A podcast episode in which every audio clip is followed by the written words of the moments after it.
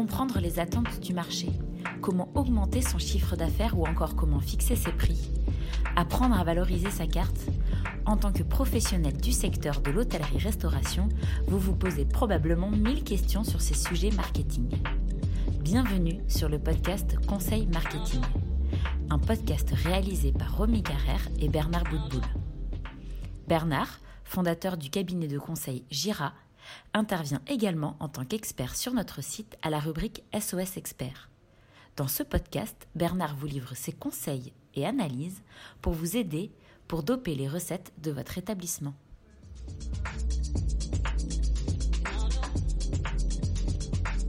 Dans ce nouvel épisode, Bernard va nous parler des cuisines du monde.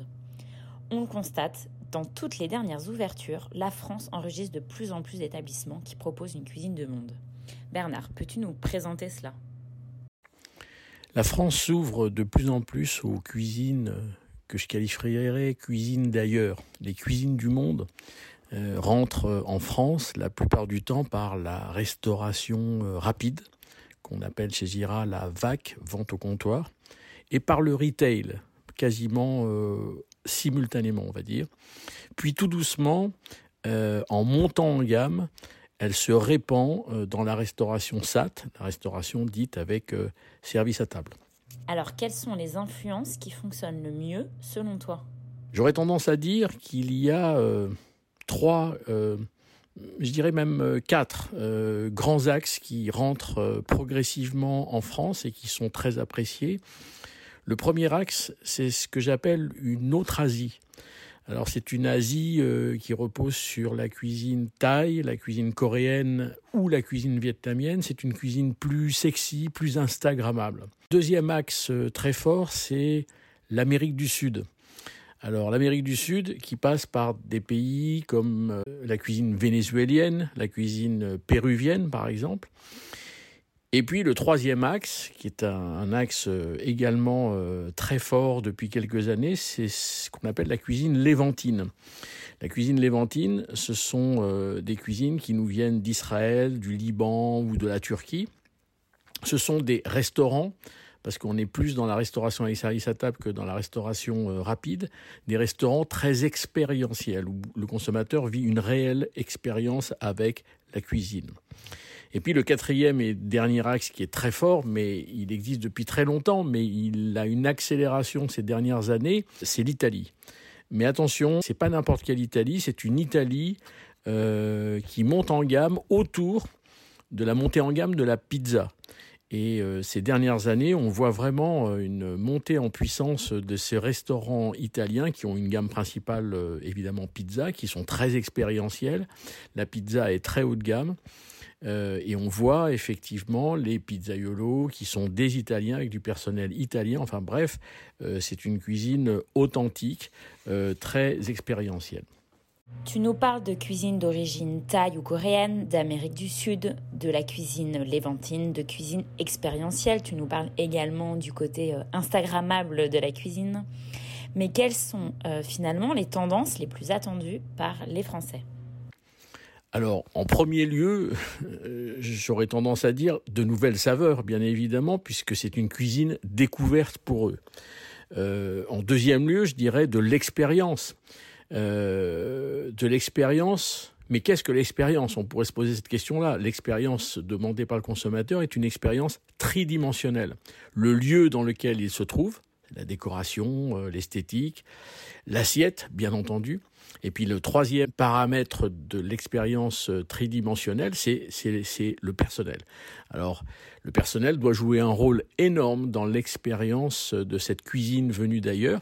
Je disais tout à l'heure, euh, dans un restaurant italien euh, plus sexy, plus contemporain, plus instagrammable, évidemment que le personnel doit être italien.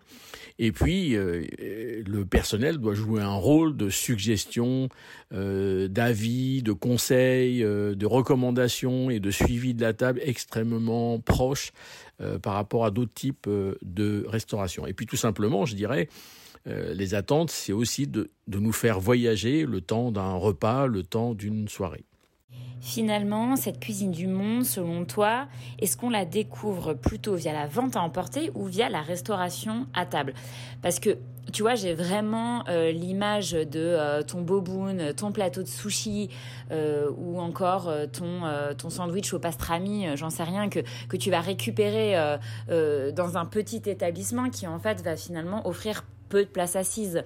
Donc c'est quand même principalement euh, de la vente à emporter. Et à contrario, tu as des établissements type euh, les nouveaux établissements d'Assaf Granit, et là je pense à Chabourg ou à Tekes par exemple, de la cuisine euh, léventine, que, où là au contraire c'est un, vrai service à table avec un côté expérience. Donc est-ce que tu peux me donner ton avis là-dessus? Pour l'ensemble de la restauration avec service à table demain, l'expérience se vivra au restaurant et non pas en livraison et en click and collect. Ça, c'est très particulier aux Français, j'aurais même tendance à dire c'est très particulier aux Latins, et on l'a vu pendant la pandémie, tous les restaurants expérientiels, soit ils ne se sont pas euh, lancés dans la livraison et dans, dans le click and collect, prétextant que l'expérience ne se passe pas à la maison ou au bureau, mais dans leur restaurant. Si j'ai envie de cartonner et, d'ouvrir euh, un établissement euh, de cuisine du monde, tu me conseillerais d'ouvrir euh, quel type de concept? Je préfère te donner deux axes culinaires à tendance très lourde et pérenne. Le premier axe, c'est ce qu'on appelle chez Gira la cuisine du pourtour méditerranéen avec une focalisation sur le Moyen-Orient. Liban, Israël, Syrie et d'autres pays euh, du Moyen-Orient. Le deuxième axe très fort que je citais précédemment, c'est l'Italie en provenance de Rome et de Naples. Euh, ce sont des cuisines et des façons de faire et des expériences très colorées, très ensoleillées, très enjouées et évidemment très expérientielles. Merci pour votre écoute. Pour retrouver tous nos podcasts, rendez-vous sur notre site www.l'hôtellerie-restauration.fr dans la rubrique vidéo et podcasts.